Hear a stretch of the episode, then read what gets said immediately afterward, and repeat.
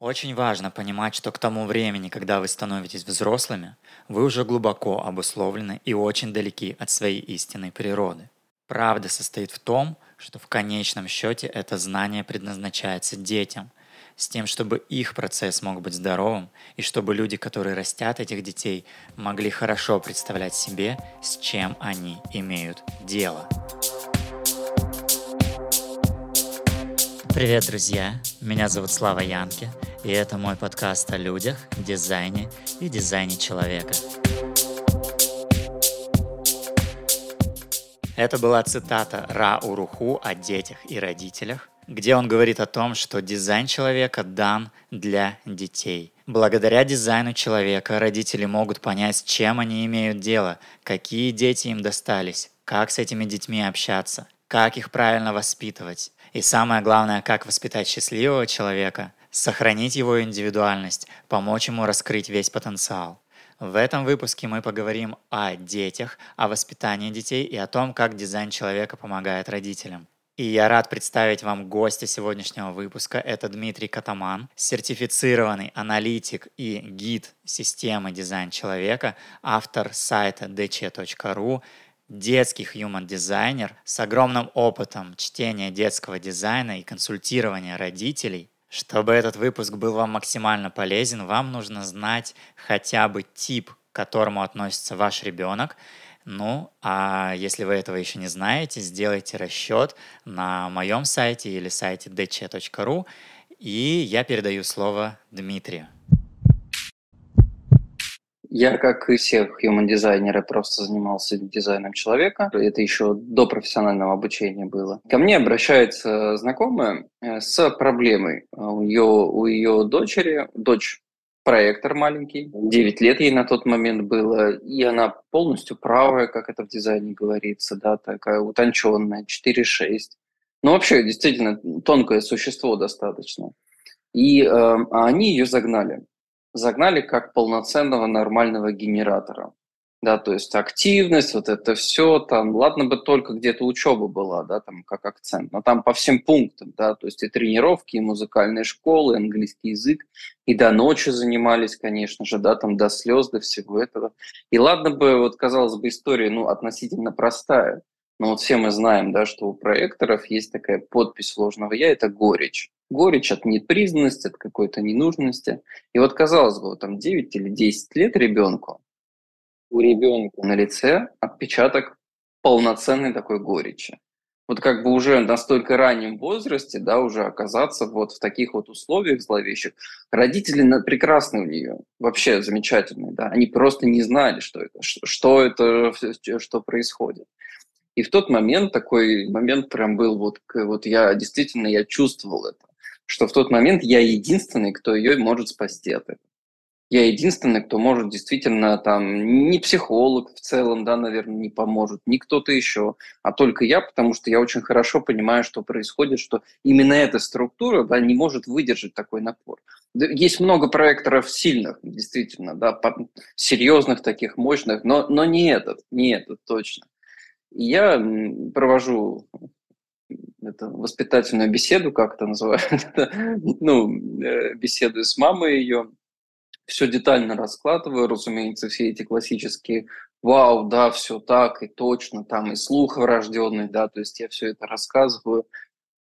И э, благо вот они, конечно, они понимали, да, что это не на подумать информация, что это действительно стоит уже прямо сейчас применить. И они стали прям сразу с нее все эти обязанности сбрасывать, сбрасывать, сбрасывать короче, освобождать ей график, да, то есть давать ей вот эту свободу, расслабление и легкость.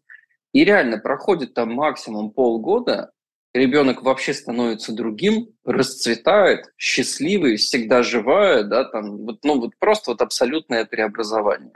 И вот ровно с той вот этой вот девочки началось э, вот это детское human design, дизайновство да, то есть стали, у нее просто многодетная мама, да, поэтому еще других детей разбирали. В принципе, у меня много друзей, моих ровесниках, они, у них семьи там уже, да, понятно, понятно, дети появляются, взрослеют. И понятно, что я всех детей стал разбирать, да, то есть и как-то так поехало, пошло, что этих разборов стало очень много, что люди стали приходить совсем другие, да, там с детьми, то есть и вообще вот этот детское, детский дизайн человека, он как-то именно на мне очень сильно закрепился. Я там сделал почти 200 вот этих чтений детских. Это полноценные вот эти вот карты там с детьми иногда часто встречались, приезжали, иногда дети присутствовали, да, если они там уже могли что-то осмыслить.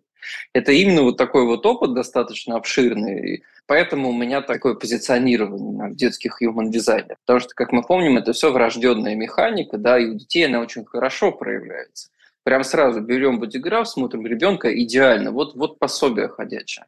И вот из-за того, что вот этих детей так много было, да, столько вещей обнаружил интересных, да, прям вот которых, которых я не читал. Из простого манифесторы, да, там говорят, что детей манифесторов нужно научить спрашивать разрешение, научить информировать.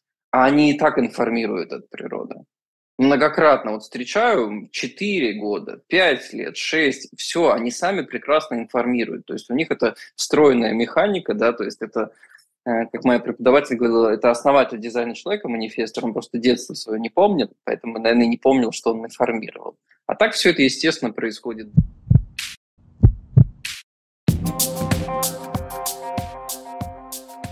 Ты упомянул основателя э, Human Design, манифестора, да, Рауруху. Как ты трактуешь его слова о том, что Human Design дан человечеству для детей?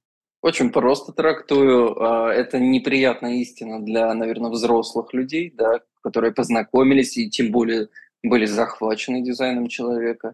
Но те паттерны и какие-то ложные установки, да, которые человек усвоил, в детстве, там, а, в подростковом возрасте, они настолько, они, они чудовищно глубокие, они чудовищно сильные, и выйти из них – это какой-то невероятный труд. Уровня монашеской аскезы, мне кажется.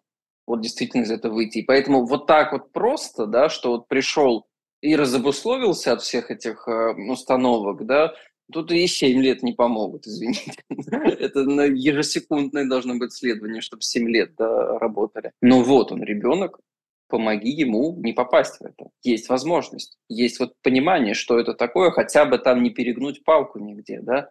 И именно таков был посыл, то, что взрослым очень сложно выйти из этих а, установок, да, а детей э, не то что спасти, можно не допустить еще появления, да, вот этих вот вещей. Так выстраивать взаимодействие, чтобы просто не вмешиваться лишний раз, чтобы оно проявлялось хорошо. Да? Если вот так вот делать, то на самом деле они будут немножечко другие люди, чем мы. То есть они будут живее, они будут э, гениальнее в, чем, в чем-то, да, они смышленнее будет в чем-то, выше уровня, что ли, да, чем мы, если просто позволить им быть э, вот тем, кем они являются. Воспитание детей манифесторов по типам пройтись, да, это главный такой практический блок дизайна человека, что есть четыре энергетических типа, каждый отличается строением ауры, то есть своей такой энергетической подосновы, и от этого зависит реализация человека в жизни. Вот если этот уровень его прочувствовать, проработать, и взрослому, и маленькому человеку, все остальное же само происходить начинает. Начнем, разумеется, с манифесторов. Да? Дети-манифесторы. Это, конечно же, сложные дети, потому что они рождены быть самодостаточными, влиятельными, по сути, сами устанавливать правила, сами контролировать, да, ну, тебе или не знать, да. То есть они рождены быть вот этими свободными и сами решающими, да, и тут они оказываются в условиях, где их кто-то контролирует, и они это не понимают, да, что, что вообще происходит. То есть, разумеется, возникает определенный конфликт, причем конфликт энергетический, что еще, что еще страшнее, мне кажется, чем просто какая-то перепалка какая огромная плюшка у родителей манифесторов, если они принимают его самодостаточность, если они учатся с этой самодостаточностью как бы жить и уживаться. Этот ребенок раньше станет самодостаточным, потому что для него не свойственно да, под опекой чьей-то как-то долго пребывать. Он рано станет самодостаточным, рано вполне себе уедет куда-то, может быть, даже в 14 лет, да, найдет себе работу, да, там, и может это и бизнес построит, не знаю, к 16.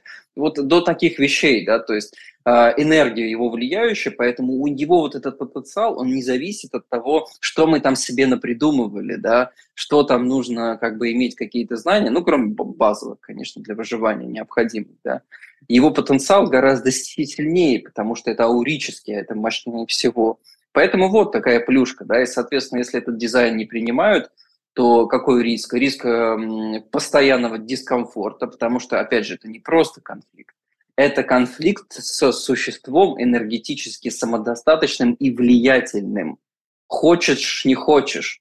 Он хочет, не хочет, он будет влиять, да, и иметь конфликт с, так, с таким вот этим, это, это все время быть в каком-то очень зловещем напряжении, да, то есть, и даже если, ну, ладно, где-то там, опять же, перегнуть палку и задавить такого ребенка, ну, а никуда не денется это влияние, оно останется, оно будет э, злобным, оно будет где-то подавленным, да, ну и вырастет, вот как мы в фильмах видим, вот какой-нибудь такой закрытый такой, самодостаточный, да, нелюдимый, скорее всего, но тоже тот же манифестор, да, ну, ну Кому это надо? Нормальный манифест, которому дали пространство для инициирования, для вот этой свободы.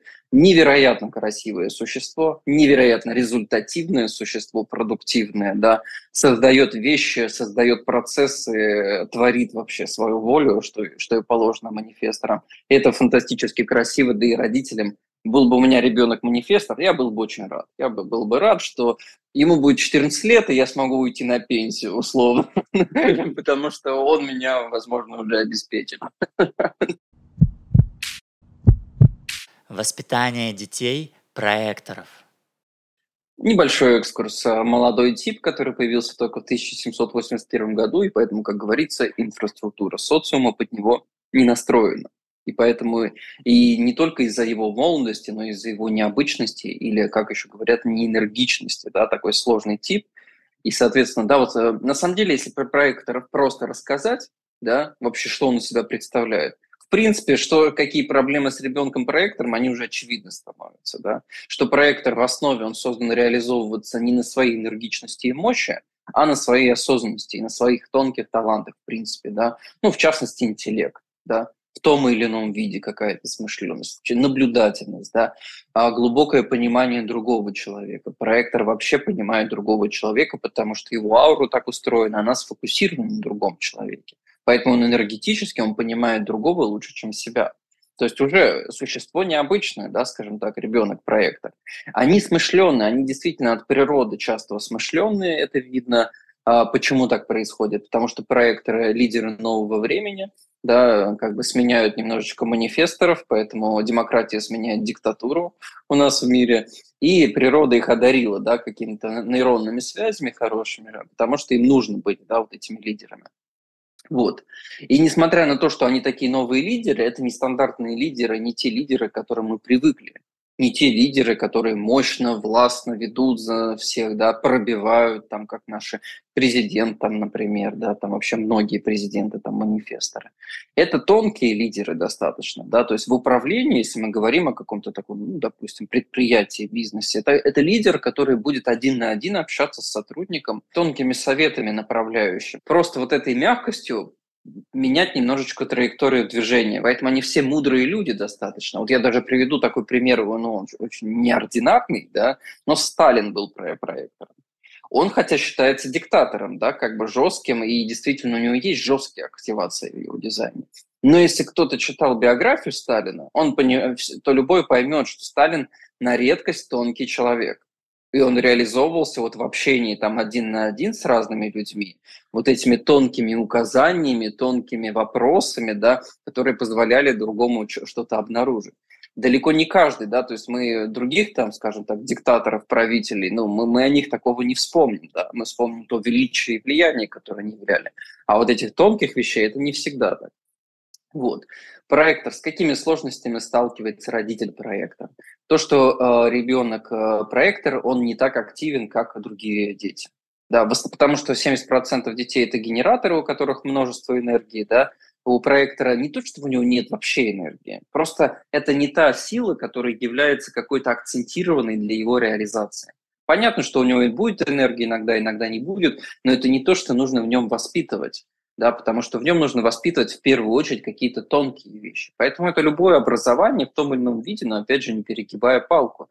Да, и сложность родителей, что они думают, что этот ребенок должен быть таким же активным, но вот я, понятно, я проектор, я очень люблю детей проектор. Я с ними тусуюсь, я с ними играть хожу, вот я к друзьям там прихожу, да, вот там трое дочерей, да, Я прихожу, я могу взять вот двух маленьких проекторов, говорю, мы гулять, и все, да, как бы, потому что нам действительно комфортно. Мы можем, как бы, мы такие, скажем так, не энергичные, да, мы можем там просто на, на ковре такие дома валяемся, и все, у нас это игра такая, да, нам действительно в кайф. И там, там не, не нужно вот это вот давление, да, такое двигательное, неадекватное, как вот у большинства детей. Вот эм, это такая вот первая особенность, да, что важно не гнать таких проекторов по эту активность.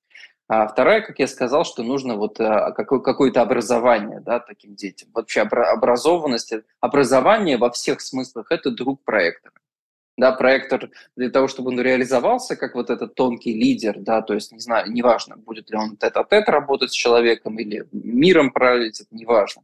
Для того, чтобы он реализовался, ему нужно обязательно только интеллект свой прокачивать в первую очередь, да. Даже виды спорта, вот такие вот какие-то суперинтенсивные, энергозатратные, не рекомендуются проекторам, они просто там в итоге они устанут. Да, то есть им, им рекомендуется, кстати, вот, да, такой сразу лайфхак. Вот если говорить про боевые искусства, то это айкидо. Потому что айкидо, да, это вот воплощение проекторской силы направить чужую силу, да, то есть не свою энергию вложить, как в других там мощных видах боевых искусств, а вот это вот чужая энергия, минимальные усилия, да, такая предельная осознанность, да, такая сконцентрированность, одно движение, и противник уже летит куда-то, да, это вот прям вот проекторская история, отдавать всех детей в айкидо, они себя защитить смогут э, в этом энергичном мире и при этом сохранят свою тонкую природу. И да, поэтому проекторов важно не гнать, важно так или иначе их образовывать, рассказывать о, мире, не знаю, документальные фильмы, возможно, относиться к ним э, здорово, как ко взрослым, да, брать их какие-то взрослые игры, в руми куб там мы берем ребенка четырехлетнего, он играет с цифрами там, Понятно, ничего он не складывает еще нормально, да, но у него уже есть какие-то ощущения. Кстати говоря, по поводу вот этой вот смышленности, тонкости проекторов, опять же, крутой лайфхак родителям. Проектор работает с одним человеком в один момент времени. И вот как можно проверить силу проектора ребенка? Нужно один на один с ним остаться, прям вот внимание, да, все, все ему дать в этот момент, вот как бы я хочу узнать твое мнение, хочу увидеть там, что, что ты думаешь по этому поводу, да, мне интересны твои мысли. И проектор начал говорить такие вещи, что вы просто ошалеете все. Вот я реально, я испытывал это, я просто в шоке, как проекторы, даже маленькие, удивительным образом мне помогают, мне даже помогают какие-то обнаружить вещи, которые я не замечаю.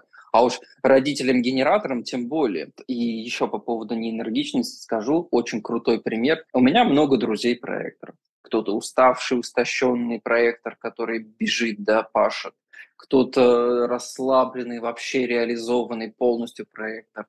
И что ценно, я знаю их судьбы, я знаю, как складывались их судьбы, как их детство проходило. И я просто фантастическую статистику обнаружил. Те проекторы, которые в детстве загнали, как генераторов, да, вот этой активностью все время занят, да, никакой свободы не дали, не дали отдохнуть банально. Вот эти проекторы, они выросли, и они все время живут на износ. Вот эта вот тенденция тратить, тратить энергию, да, она в них настолько укоренилась в нейронных связях, они вообще остановиться не могут. Они просто вот, они, а, даже они знают дизайн человека, они не могут остановиться. Это, это очень глубокие вещи, они очень сильно проникают, это страшные вещи. И даже если они там имеют какой-то социально-экономический статус хороший, все равно из-за этого износа у них выживание ни на день не заканчивается. То есть жизнь как постоянное вот это вот выживание и все время на пределе сил. А те проекторы, которым с детства родители позволили жить на релаксе, Прям вот это, да, особенно когда это младшие дети, да, как бы, ну, ты просто живи, мы тебя просто любим, да, как бы делай, что нравится, что тебя вдохновляет. И вот, вот эти проекторы вот так вот росли, росли, росли и реализовались в жизни, не зная о том, что они проекторы комфортно, красиво, да, на своей какой-то тонкой управленческой или преподавательской работе, да, где, разумеется, ученики все боготворят просто, потому что это талантливый проектор. Да, почему? Потому что таланты тонкие, да, и а тонкие таланты можно почувствовать только в расслабленном теле. В истощенном теле нельзя их почувствовать, нельзя их развить, и их никто не увидит, да как бы за это не признает, за это не позовет во взаимодействие. Вот поэтому, да, проекторам вот немножечко до какого-то иногда неприличия важно позволять отдыхать. Очень часто я путаю манифестирующих генераторов и проекторов. Мне кажется, что человек такой активный, столько вообще всего делает, столько успевает, постоянно в какой-то динамике, в каких-то проектах, а потом, когда беру дату рождения, понимаю, что это проектор. Я такой, опа, а как вообще ты? Уставший, конечно. Внутри точно где-то там. Почему происходит? Потому что проекторы смышленные и видят, как надо видит, как круто сделать, как эффективно сделать, идеи генерируют крутейшие, да, и они думают, что они могут, и такие, а, пойду, короче, и делать, да, и они поэтому такие оживленные, но то, что у него нет своего источника энергии, не, не, не значит, что у него нет энергии, да, а значит, что он не знает меры в расходовании этой энергии. Плюс он заражается чужой энергией, потому что он, он очень сильно открыт людям, очень сильно открыт, да, этой энергии. И он не знает, в итоге он заражается чужой энергией, не знает меры в этой активности, да, и какое-то время он вот так вот пашет, да, а потом падают без сил. И это не, не восстановительный отдых наступает, а, а реанимация потом, да, на какое-то время, чтобы просто вернуться в жизнь. Я жил так всю жизнь, с 14 до 28 лет я проработал с тремя отпусками. В 28 лет уровень истощения был настолько мощный, я просто периодически не мог ходить, и это было вот, это не преувеличение. И тогда я только с дизайном познакомился, и тогда переформатировать жизнь пришлось в таких вот жутких обстоятельствах. То есть вот этот уровень сверхэнергичности, да, он неприемлем, в отличие от генераторов. Воспитание детей генераторов. Это, конечно же, те самые батарейки, да, это э, классические вот эти вот дети, которым нужно очень много активности везде, да, на площадках, дома, и действительно они там э, засыпают трудно, если активности не было. Вот те манифестирующие генераторы с 3420, я бывало укладывал таких детей спать, и все равно потом слышу шум какой-то в комнате, прихожу, а он там игрушек набрал под одеяло вот так вот. И все, там активность вот это продолжается дальше, что-то он там собирает, вот это все. То есть не может, да, остановиться, когда, то, что энергия идет. А какая здесь сложность? Конечно, это такие сверхэнергичные дети – это сложность, да, потому что либо родитель уставший, и он просто не может, да, такой активностью, такой уровень активности поддержать. А если родитель проектор, это, если честно, катастрофа, как правило, да, то есть я часто встречаю то, что родители проектора, они для вот этого классического воспитания не рождены, не подходят. За некоторым исключением, да, там, ну, действительно, тонкие бывают исключения – но в целом у них э, вот этого э, достаточного количества энергии нет, и поэтому, когда маленький ребенок такой активный, такой энергичный, да, соответственно, родители это может очень утомлять. Ну и, разумеется, да, с генераторами в этом смысле проще, их, им нужно дать максимум вот этой активности, да, по пространству, где они будут максимум активность, активными. Но какое, какая тонкость? Дети-генераторы рождены для того, чтобы получать удовольствие. Вообще генераторы да, получи, э, рождены для того, чтобы получать удовлетворение от любимой активности. Но удовлетворение, вот э, их тонкость, э, нельзя к этому удовлетворению прийти из ума. Нельзя подумать и решить, чем-то заниматься, что принесет удовлетворение. Это вообще тонкость для всех генераторов. Да? то умом своим нельзя понять, что принесет удовлетворение. Да? Это прям вот какое-то издевательство природы, мне кажется, да, что им дано, дано куча энергии, чтобы получать удовольствие, не дано знания, как это, куда эту энергию направить. Это прям подстава. Но вот что касательно детей, да, генераторам важно откликаться вот этой самой энергии. То есть энергия, она ничего не сообщает голове, но она прекрасно откликается на внешние стимулы, на внешние запросы и вопросы. Поэтому детей генератора важно окружить такими вопросами, да, такими запросами, да, предлагать им там, да, хочешь чаю, там, хочешь игрушку, если ребенок маленький, спрашивать его, вынесешь мусор, выне, вымоешь посуду, сделаешь уроки. И вот на такие вот запросы есть возможность все время получить вот этот вот отклик энергии. Только тогда, да, будет корректный расход энергии, и он приведет к удовлетворению, да, которое и важнее всего в жизни генератора. Он, он живет ради удовлетворения это mission completed, да, который у него там внутри будет, если он удовлетворен. А, вот. И для взрослых генераторов, да, если э, вот он э, с детства утратил это, если его вот так вот не стимулировали вопросами, да, а он из ума расходовал энергию, его заставляли как-то расходовать энергию, то он, разумеется, он не будет удовлетворен. Он будет классическим вот этим генератором, да, который идет на работу, на нелюбимую работу, потому что надо работать. Он чувствует, что энергия есть, ее надо расходовать, но он не знает как. Да, а здесь секрет в том, чтобы, это, чтобы просто не инициировать самому какие-то предприятия, а откликнуться на внешние запросы. Да? А, вот, но возвращаясь к детям, да, а, какая еще необычность? Опять же, для меня, как для проектора, для тебя, как для манифестора, генераторы, классические особенно, они не сильно ориентированы на результат. То есть он им внутренне не так важен. Внешне они могут быть ориентированы на какой-то результат, эффективность, да, а внутри в этом нет необходимости. Для них главное – это получать удовольствие от процесса да, то есть поэтому для них главная вот эта вот активность. И важно их подгонять не ради какого-то результата, да, а давать ту активность, ту вовлекать туда, где они просто будут находиться в этом процессе, в том числе двигательной активности, и получать вот это удовлетворение. А оно почему важно? Потому что только от него зависит удовлетворен, э, удовлетворяющая жизнь вот этого генератора. Да? То есть это тоже такая метафизическая вещь, что в жизни генератора, и лучше это воспитывать с детства, да, то есть в ребенке, делай то, от чего получаешь удовольствие. Да? Эм, слушай, думай животом, да, такая мудрая истина для генератора, да. Э, и когда генератор удовлетворен того, как он расходует энергию, да, когда он растет удовлетворенным, когда он чувствует, что есть энергия, ее нужно корректно, да, вот так вот чик, за ней следовать, тогда он и получает жизнь, которая его удовлетворяет. Вот только так, да, то есть не от внешних факторов приходит удовлетворенность, не от того, что он, простите, жрет, да, какую там еду золотом посыпанную, а от того, как он расходует энергию. Это можно только из отклика. Воспитание детей – рефлекторов.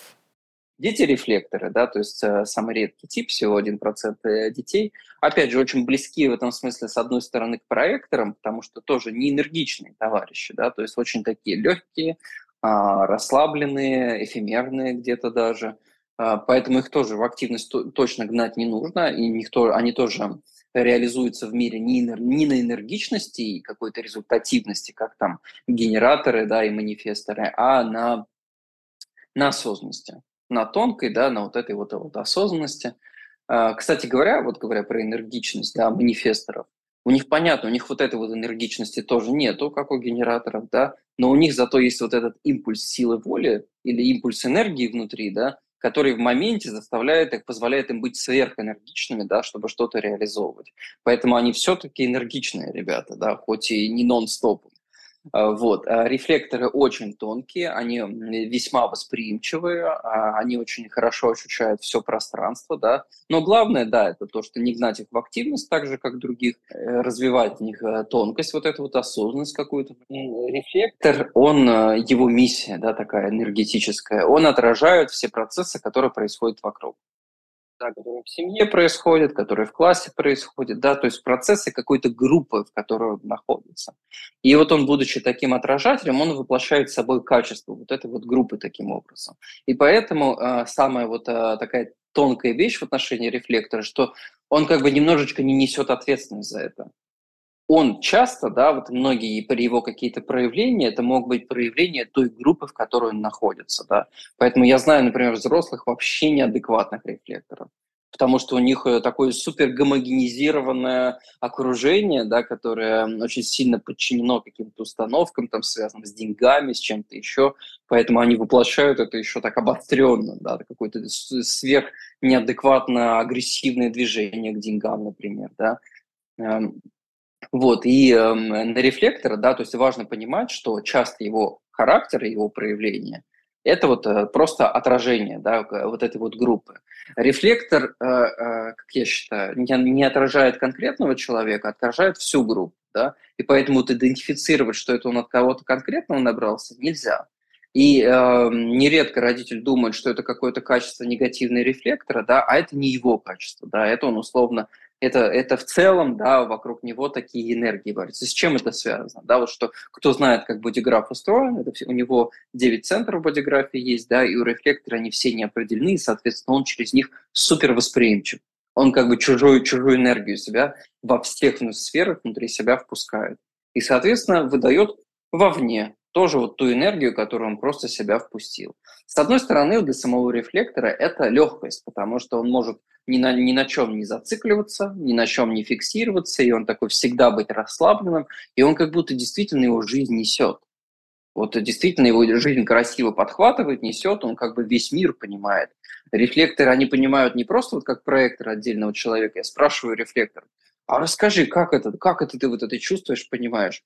Он говорит, Дим, я, я там не, даже не людей понимаю, я все вокруг чувствую. Я чувствую там, не знаю, листву деревьев, собаку, пробегающую при этом, всех людей, конечно же, асфальт, камни, то есть я все целиком, вот эту вот всю картину чувствую. И вот из, из того, что он чувствует и где он находится, он потом и выдает да, вовне то, чем он является. И вот даже одно понимание этой механики уже немножечко ребенка-рефлектора да, для, для родителей раскрывает глаза, что вот почему он такой необычный. А они, конечно же, странноватые, конечно же, они инопланетные. Но они не слабые, да, то есть, опять же, скажу по своему опыту, рефлекторы часто, несмотря на вот эту их легкость и какую-то своеобразность, они часто посильнее многих проекторов. Несмотря на их восприимчивость, они достаточно устойчивы. В зависимости от качеств, да, разумеется, какие-то качества, они будут его, да, и я думаю, в принципе, можно заметить, что они, допустим, есть от природы, да, они просто периодически как-то возникают, не, не какой-то выпад. Мне вот интересно, если родители получают э, бодиграф своего ребенка, видят, что ребенок рефлектор, таких детей всего 1%, что с ним делать, куда бежать, что теперь им надо лунный календарь завести или что делать вообще? Какие элементарные вещи должны сделать э, родители, если у них ребенок рефлектор? Во-первых, да, как я сказал, базовое, это не бросать в активность постоянно, как, как детей-генераторов, да, как большинство детей. Да, то здесь принять, что здесь такой, здесь подход, он как проекторский, да, принять, что это не для активности такой ребенок, а для наблюдения за жизнью, да, тоже для какой-то осознанности, для какого-то образования в том числе. Я не говорю про какое-то яростное, чудовищное образование, да, но так или иначе образованность, да, потому что эти дети, они тоже будут являть осознанность. Немножечко по-другому, не как проекторы, да, то есть иногда осознанность в отношении всего мира, но, но, но тоже осознанность. Вот даже Достоевский, например, рефлектор, да, то есть он свою как бы вот осознанность, да, в книгах это вообще да, первое дело, мне кажется, явить. Вот. Это первое. Второе, из-за того, что они такие необычные, да, вот вообще идеально, когда у человека с каким-то вот его дизайном есть там друг, знакомый, подруга с таким же дизайном. Потому что родственность ощущается, да, то есть это близкие люди. Мы, когда осознанно, мы очень тянемся к тому, чем мы являемся, да, эм, то есть к таким же людям с таким дизайном. Но найти друга ребенку-рефлектору – это, конечно, проблема, да, то есть еще один процент такой одного из ста детей – поэтому для детей-рефлекторов рекомендуют иметь э, э, питомца обязательно.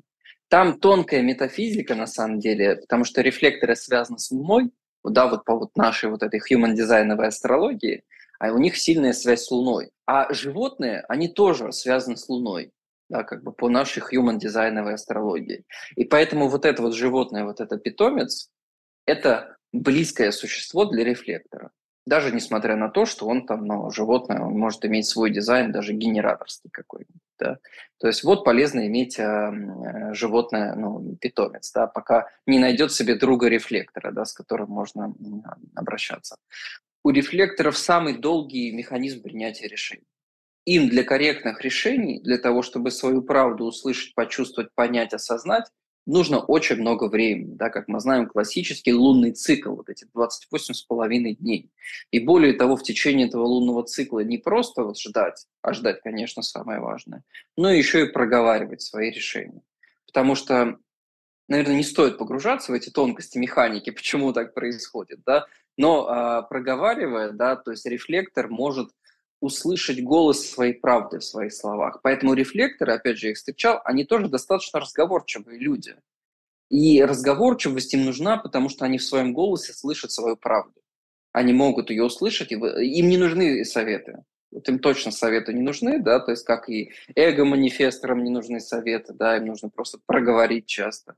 Э, как и ментальным проекторам, и G-проекторам не нужны советы, им просто нужно проговорить, потому что они так слышат голос своей правды внутри себя, да. И поэтому с ребенком, рефлектором, вот как и с проектором, да, можно поговорить о мире, а что ты видишь, что ты чувствуешь, да, как, как ты чувствуешь, да, расскажи. И он тоже выдаст что-то фантастически интересное. И дать ему, с ним, э, ему выговориться, чтобы он со, свои решения настоящие услышал, чтобы он голос правды внутри себя услышал.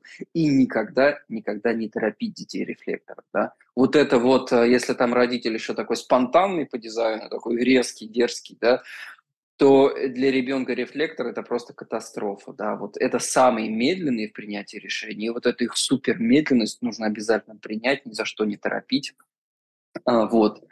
А, и э, в их случае, да, очень круто изучить механику центров неопределенных, потому что фактически у них все девять вот этих сфер внутри нас, вот этих центров, да, в бодиграфе, фактически это является ловушками в их дизайне.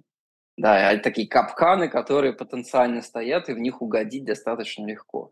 Поэтому хорошо, конечно, знать относительно вот этой вот механики неопределенных центров, да, вот этих вот уязвимостей, да, что, а это в рефлекторе воплощает собой непостоянство, да, и через вот эти неуязвимости видеть, что непостоянно в теле, в психике рефлектора, да, чтобы знать об этом. Вот, и еще один момент относительно рефлекторов, да, так как все это очень тонко, необычно, разнообразно, неопределенный G-центр – это чувствительность к правильным и неправильным местам.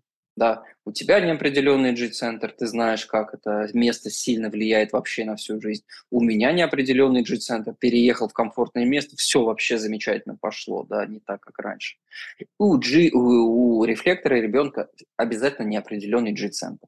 И, соответственно, чтобы вот в повседневной жизни ему было комфортно, чтобы он как бы в какой-то своей вот этой вот чтобы его аура функционировала хорошо, да, чтобы он просто с собой оставался, да, в какой-то гармонии. Важно э, уделять внимание тому, чтобы место, в котором он находится, было комфортно. Да, чтобы, если нет возможности там условно переехать в другую страну, да, ну, может быть, не быть такой возможности, да, пусть место, в котором он живет, он мог обустроить по-своему да, там выбрать комнату, возможно, в э, квартире или доме, да, по-своему обустроить. Если ему нужно куда-то ходить, школа, детский сад, э, кружок, кружки, да, не сразу отдавать, а сначала отдать на денек условно, да, пробный такой вариант, посмотреть, как на него это место повлияло, а комфортное место, которое на него будет хорошо сказываться, это сразу хорошее настроение это сразу какая-то вдохновленность и оживленность. Да? Посмотреть, как вот на ребенка такого влияет и рефлекторы, и всех детей с неопределенным G-центром. И только потом принимать решение, действительно отдать ему, ходить ему туда или нет. Вот у меня в окружении родителей они так действительно делают. Иногда, конечно, это, ну прямо скажем, это непростая вещь, да, я неспроста с самого начала начал про то, что родители уставшие, да, и поэтому здесь тоже может быть вот эта вот какая-то усталость от того, чтобы идти, ходить искать еще с ним, какое ему там место подходит, да.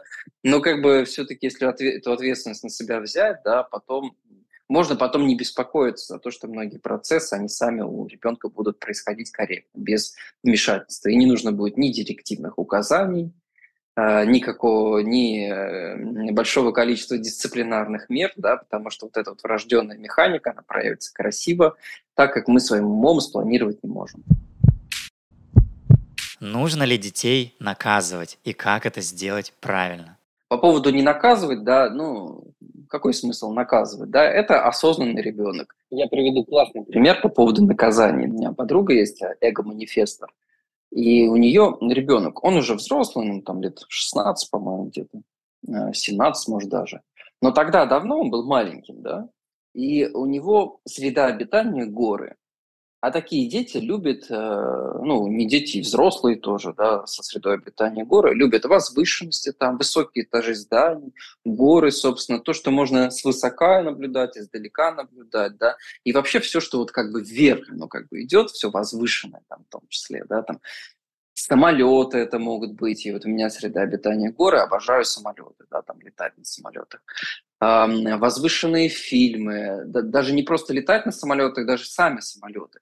И вот этот парень, да, вот ее сын, он фанат самолетов как раз стал. И как с детства, вот как его мама наказывала.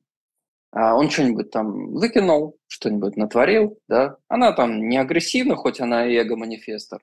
Она там брала его на подоконник, сажала, как бы вот посиди, как бы как в угол ставит, да, его на подоконник, посиди, вот подумай над своим поведением. Ну, ничего особенного, просто на подоконнике сидит. А жили и живут, по-моему, они на 17 этаже. И этот парень, да, со своей средой обитания горы на 17 этаже такой, с кайфом сидел, наблюдал, что там внизу происходит, да, вот это вот свысока наблюдал.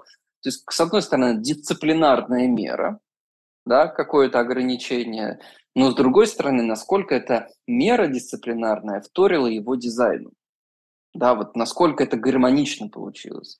И парень вот так вот рос и фанатично влюбленный в самолеты. Я не знаю, после этого он полюбил самолеты или до этого, но факт в том, что это поддерживало его структуру, да, такой, такой вид наказаний. И он, следуя своей структуре, еще и стал влюблен в самолеты, да, то есть он хотел на пилота учиться, и вот так вот он с самолетами связал свою жизнь. Поэтому я думаю, что дисциплинарные меры, они, конечно же, нужны, да, правила, конечно же, нужны. Тем более я там как проектор, да, там ты как манифестор. У нас нет вот этой вот энергии, чтобы все время нянчиться с детьми, да. Мы вынуждены только правила устанавливать, чтобы, э, да, как бы самим не истощиться в этих правилах, да, и чтобы дети там как-никак были эффективными. Дисциплинарные меры нужны, просто они должны быть в рамках дизайна да, что а вот идеально, чтобы они чему-то там точно соответствовали. Да. Как бы генератора ребенка наказывать, э, оставляя в угол, да, не давая ему активности, ну, это, это, это очень глупо. Да, мне кажется, это очень не, вообще неразумно как-то и неадекватно. Лучше наоборот, пусть будет наказанием бегать 5 часов, да, без перерыва вообще. Вот это, ну, условно, да, там от ситуации зависит, да.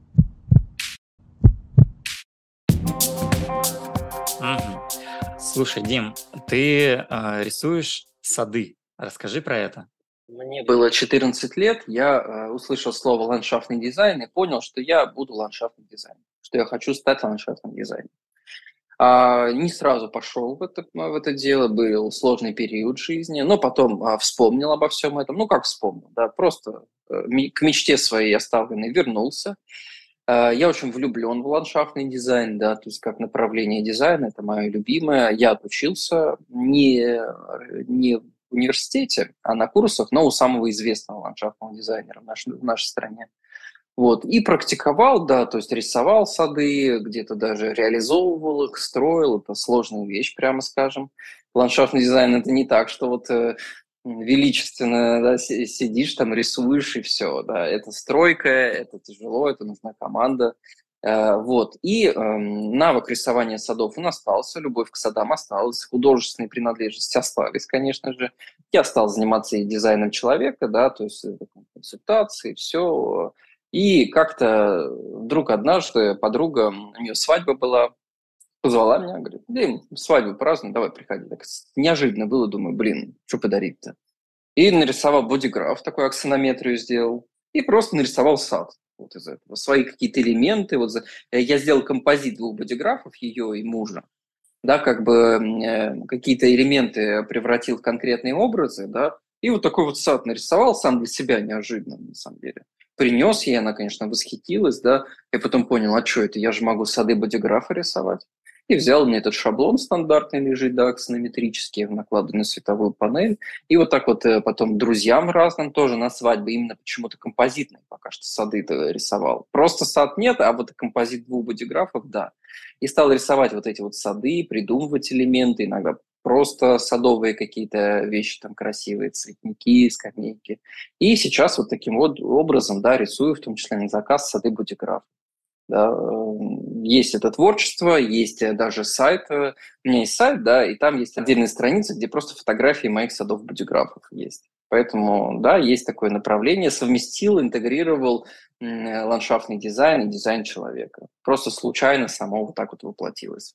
Много времени уходит на, ну, на один бодиграф? Если не спеша, там по 4 часа в день, ну, до 5 дней может занять. Да, если плотненько, да, там в три дня уложиться э, можно. Но там наполнение зависит от активации, да? Ты рисуешь каждый раз что-то новое. Да, в зависимости от активации я конкретные элементы придумываю. Ладно, ну скажу честно, ну уж каждую активацию я там не, не придумываю, да, потому что иногда и, или фантазии не хватает, да, либо уж совсем заморочь какая-то. Да, то есть а в целом я действительно под конкретные активации придумываю конкретные элементы, да, но иногда и как бы могу простые вещи, условно, сакральный центр изобразить там фонтаном, допустим, типа фонтан энергии, да, или плодовым садом каким-нибудь, да. Ну, чего мне там в 59-е ворота, ворота этой близости, да, идти, что мне там рисовать? Э, э, статую Камасутры какой-нибудь, ну, не знаю даже, да. А, или, допустим, эмоциональный центр. Да. Канал, канал 1949, вот этот вот союз, да, Я в одном бодиграфе изобразил как свадебную церемонию, еще церковь поставил рядом, потому что такие люди часто склонны к какой-то религии или даже набожности порой, да. Действительно очень мощно подошло. Но, с другой стороны, цен, э, эмоциональный центр – это же волны эмоциональные, да, соответственно, это с водой еще какая-то связь. Однажды я просто изобразил это как переход такой в море, в море, и все. Там просто яхта стояла, как бы, да, на пристани. Как бы. Вот уйдет, и там будут, будут волны. Ну, то есть э, я стараюсь, да, но тоже не перегибаю палку с этим. Тоже не превращаю это в, в, в патологическую потребность весь этот символизм передать. Это, это не будет красиво. Ты сказал, что 28 ты не мог ходить, и именно это тебя подтолкнуло к изучению дизайна человека? Или что, как, каким образом ты узнал об этой теме, заинтересовался, да, и почему потом решил пойти учиться на аналитика? 28 лет. Это был кризисный момент в жизни, да, то есть это и по дизайну в том числе был а, кризисный момент, потому что профиль шестой линии, да, и, соответственно, у меня акцентирована тема вот этого резкого изменения химии тела в 30 лет, да, примерно. Ну, там 28 конкретно у меня. А, переходный период жесткий, возврат Сатурна он называется. И э, я в, именно в этот момент познакомился с дизайном. Просто девушка моего друга познакомила, она тогда тоже на любительском уровне занималась, но она сейчас тоже аналитик. И, э, ну, разумеется, заинтересовало это. Почему заинтересовало? Проекторы, в принципе, интересуются такими системами все проекторы, они, их сразу очень увлекает любая система, любая система, которая позволяет классифицировать как-то человека, лучше его понять, поэтому они очень увлечены этим. Психология, там, соника, неважно, астрология. Вот, и я увидел, да, это познакомился с этим. И с чем меня впечатлило, что не просто какие-то черты характера описания, а все ошибки моей жизни, а у проекторов из-за нестандартной структуры и ошибки такие нестандартные, и проблемы нестандартные, скажем так. И вот эти нестандартные проблемы с энергией особенно, да, о, дизайн человека так вот мне описал идеально, да, то есть э, я был в шоке, да, то есть я был в шоке, что оказывается это я же везде бежал за энергией всегда. Я пытался в себе нарастить эту энергию. Я очень много практиковал. У меня по 10 часов цигуна в день иногда было, чтобы просто энергией себя накачать. И не накачал, заметь. Ничего так и не накачалось. В итоге без сил все равно остался. А, оказывается, важно было на, на релаксе в принципе жить. И вот он мне это писал, что, дружочек, у тебя нет вот этой энергии-то. Да, я в шоке, блин, а ведь ее действительно не было. Я там уже на тот момент 8 лет ходил по этим инструкторам, да, по йоге, по цигуну, как энергии, где ее взять, да, то есть мне все генераторски старались помочь этим, вот, ничего не помогало. И вот я познакомился, да, то есть увидел, что это все, что все эти нестандартные вещи, что это, оказывается, часть меня, что это, оказывается, моя природа, это невероятное впечатление, да, это больно, больно увидеть, что оно так, да, что я для такого формата жизни не создан, к которому я привык, я всю жизнь на этом зарастил, да. Это очень больно оказалось.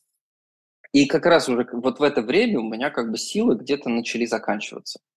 До этого еще более-менее выжимал, да, я что-то помню сейчас по вот этот момент, э, совсем уже усталость, да, хотя у меня работа такая была вообще не напряжная, э, свободный график, на час давно не стоял, и, в принципе, платили нормально. А, но я понимаю, что даже от этого я устаю. Я там беру какой-то кредит и уезжаю там на месяц а, отдыхать в Таиланд. Просто месяц я там валяюсь, ничего не делаю. Думаю, сейчас заряжусь и это, вернусь в бой.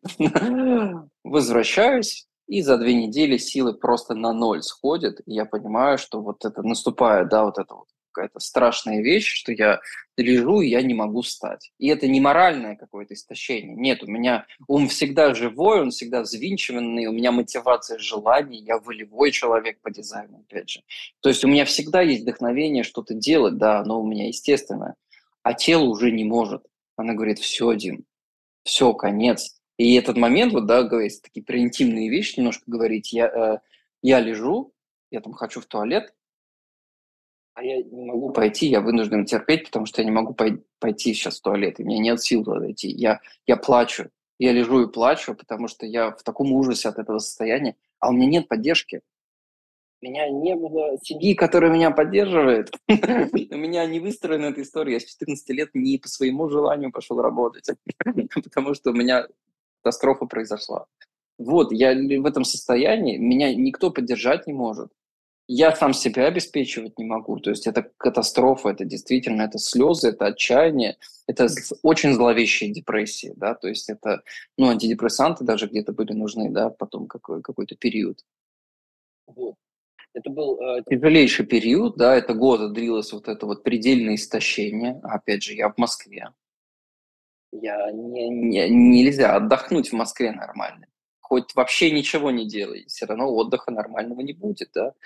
И я год где-то прожил в этом состоянии, оно действительно где-то на грани со смертью. Но знаешь, вот у меня же чутье по дизайну, и при всем том, что все вокруг говорило про то, что, Дим, тебе конец, как бы, да, вот в этом состоянии уже не выжить, вот это вот чутье, оно такое внутри, э, именно связанное с дизайном уже, да, вот с тем, что я узнал, пойти в это, ждать приглашения, да, там, быть осознанным, быть наблюдающим, да, слушать свою интуицию, все вот эти вот вещи практичные. Мне чутье говорит, иди в это. Прям вот, ну, вот это, это риск, да, это все, это 28-е ворота рисков, шестой линии, моя история в Плутоне, заметь, да, ты, наверное, понимаешь, что это значит. И я, это темно, это страшно, очень страшно, да, но я где-то чувствую, что стоит рискнуть ради этого. Я иду в это, получаю следующий год самой трешовой жизни, которая только возможно, на э, полное, полное истощение, иногда нечего есть, а, с голодной смертью смирялся пару раз, что таить. Больницы, да, потому что здоровья было никакое. Я получаю, я иду, но я иду честно в эту самую глубину. Я все равно, несмотря на то, что вот этого периодически даже есть нечего, я, я себе говорю, я лежу, и я ничего не буду делать, пока мне интуиция не скажет это сделать, пока мне мой вот этот внутренний авторитет не скажет. И выходит, действительно, мой внутренний авторитет мне ничего не говорит. Я очень много лежу, восстанавливаюсь, да, таким образом тело восстанавливалось хоть как-то, да, и вот, э, вот так вот я лежу, вот так вот я по крупицам там восстанавливаюсь, да, и однажды мое тело пронизывает вот это вот состояние, просто вот это желание как раз настоящее. Все тело, все интуитивно пронизывает – это очень странно. Я хочу изучать арабский язык. Вот не с того вообще, вот казалось бы, да. И я берусь за арабский язык, вот я не имел склонности вообще никакой, не имею там к мусульманству или к чему-то еще, да. Просто я понял, что хочу изучать арабский язык, я начал его изучать. И вот э, говорят, что арабский язык – язык священного Корана. И я верю в это, потому что, э, что это какой-то древ... я, я верю, что он какой-то неземной. Потому что вот когда я начал его просто изучать простые вещи, я про- повторял это в мыслях, да, повторял это в словах, какие-то фразы простые, опять же, просто из учебника. И они так на мозг влияли мой. Вот у меня реально после полутора часов изучения арабского языка ощущение, что как будто весь мозг из золота сделан. Это какой-то формат просветления, к которому я приходил благодаря изучению арабскому языку. В этих условиях, да, там я был благодарен, когда у меня появлялись какие-то деньги на кофе, допустим, да, я шел, бывало, в 7 утра вставал, а сон нарушенный был, разумеется, да, я шел в 7 утра в Макдональдс, брал кофе глиссе, учебник арабского языка и сидел, изучал арабский язык. Сейчас давно уже не изучал, да, но периодически возвращаюсь к урокам. А, но а, арабский язык в соответствии с моим дизайном и чем-то еще, наверное, может быть, да, какими-то энергиями, он принес мне невероятное исцеление ума на тот момент, потому что ум был очень мрачный, тяжелейший, да, то есть весь бэкграунд, который был в жизни, непростой жизни, да, это действительно мрак, это тяжелейший мрак. А арабский язык его начал исцелять таким образом. И благодаря этому я прошел вот эти тяжелейшие периоды в жизни, и благодаря этому я еще и получил очень быстрое, знаешь, вот это вот изменение. Потому что радикальный уход в эксперимент дает очень быстрое изменение. И жизнь все расставляет по полочкам. Никаких вопросов больше о том, как жить. Чем заниматься жизнь все, просто взяла, поставила, просто делай. И это так вот где-то пять лет вот так вот было, да, это и работа, и служение, и все вместе, и только потом профессиональное обучение, да, которое зашлифовало вот этот опыт. Дизайн человека – это не список правил. От этого правильного подхода и правильной мотивации да, к, в отношении дизайна человека очень много зависит.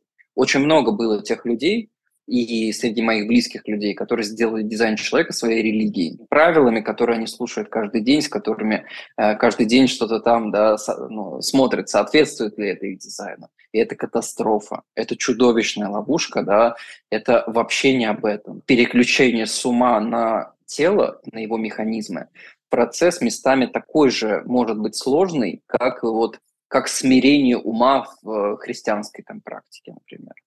То есть это действительно, это, это загасить свою гордыню ума. Ум же он гордый, он думает, что он все знает, знает, как нам жить, как все делать, да. И это вот такая вот практика. Переключиться – это смирить свой ум таким образом. Принять, что я не знаю, как мне жить что не я вообще решаю в своей голове, как мне жить, да, решает там, ну, в терминах религиозных Бог, да, в терминах дизайна человека жизнь э, решает, да, на личностном уровне все это проявляется через тело, разумеется. Да? В теле это решение, оно правильно появляется. Поэтому, говоря языком религиозным, да, Бог через наши тела с нами и разговаривает. Да? И это очень часто, как правило, те решения, которые вообще э, не соответствующие решениям в нашей голове. Это не просто, но награда за это огромная. Э, Дима, спасибо большое за это интервью. Очень рад, что ты согласился прийти на мой подкаст. А, спасибо, что рассказал столько интересного про детей, про детский дизайн, про воспитание детей. Надеюсь, многим людям, родителям, которые сейчас только что узнали про дизайн человека, все это будет полезно. Спасибо. Спасибо тебе, было приятно поговорить. Это был выпуск подкаста «Проживая свой дизайн» о детях. Еще больше полезной информации о детском дизайне и воспитании детей вы можете найти в блоге у Дмитрия Катамана. Все ссылки в описании этого выпуска. Если вы дослушали до этого момента, то поставьте нашему выпуску лайк, подписывайтесь на мои и Димины социальные сети. Будет еще много полезного контента. Услышимся с вами совсем скоро чтобы вместе проживать свой дизайн.